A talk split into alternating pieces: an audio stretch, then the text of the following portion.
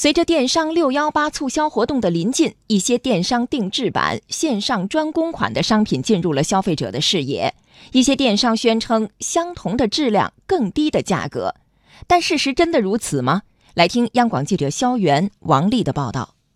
合肥市民高女士最近准备给家里换一台曲面屏电视，关注了几个品牌后，高女士发现，同样的产品，网上的售价比实体店里的价钱便宜了好几千。便宜自然有便宜的道理。高女士说，网上的卖家也会坦言，线上专供产品的配置比线下实体店里会有些差别。有业内人士透露，部分商品线上线下价格差异那么悬殊，并不仅仅是省去了部分经营成本那么简单。一般电商的型号和线下的型号，你可以看一下，它那个字母是有区别的。就家电来说，就里面的一些。零部件啊也是有区别的，功能上面也会有一些区别。比如说，我们线下有的冰箱它有一个水分子最后保鲜技术的话，那线上有的冰箱它是没有这款技术。那这个技术其实它的价值就很高了。一位在网络上经营电脑数码产品的卖家也说，线上线下的产品价格有差异，很重要的原因在于相应的配置有区别。有的是可以超频的，就像本身是用的是低端产品，它超频超成那个高端产品，所以你在配置里面看可能也看不出来。用软件测的话，呢确实也是那个，但是它可能不一定就是原来的东西。其实线上线下两种货的情况，并不只发生在家电、数码产品这些领域，在食品、服装领域也有类似的状况。